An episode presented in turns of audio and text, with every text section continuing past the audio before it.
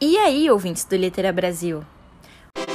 Hoje traremos o livro Feliz Ano Velho, escrito por Marcelo Rubens Paiva, filho do desaparecido político Rubens Paiva.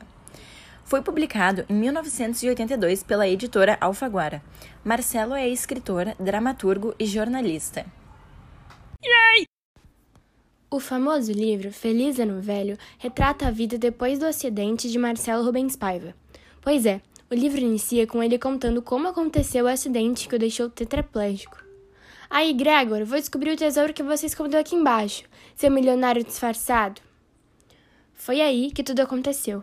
Ele havia pulado em um rio que era raso demais e, com a pose do tio Patinhas, bateu a cabeça no chão.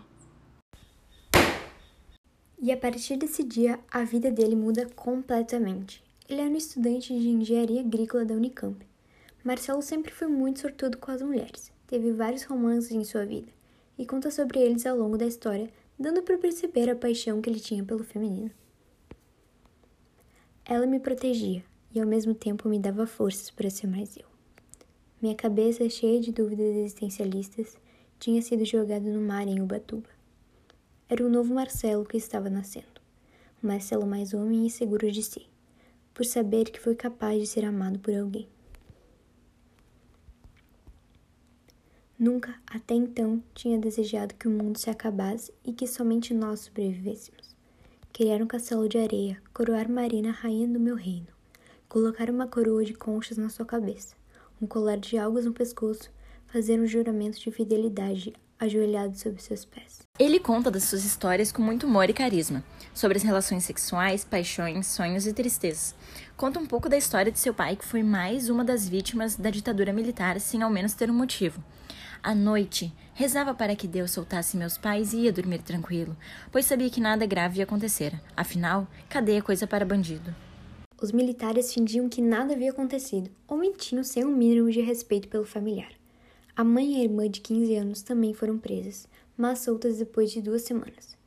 Também taxadas de loucas pela milícia, a própria que havia colocado elas no banco traseiro do carro.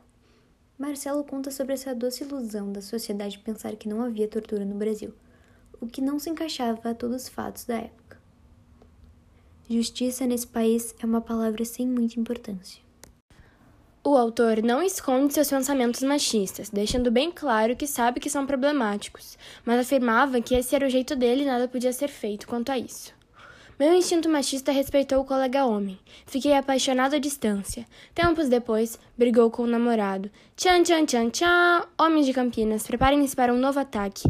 Novilha solta no posto. Mantém seus cavalos e avante. Tenho nojo do meu machismo. Feliz Ano Velho é um livro sensacional e tu não irás se arrepender de ler esse clássico. A escrita de Marcelo Rubens Paiva irá te encantar. Então, pessoal, infelizmente mais um episódio de Litera Brasil chegou ao fim. Espero que vocês tenham gostado. Até a próxima!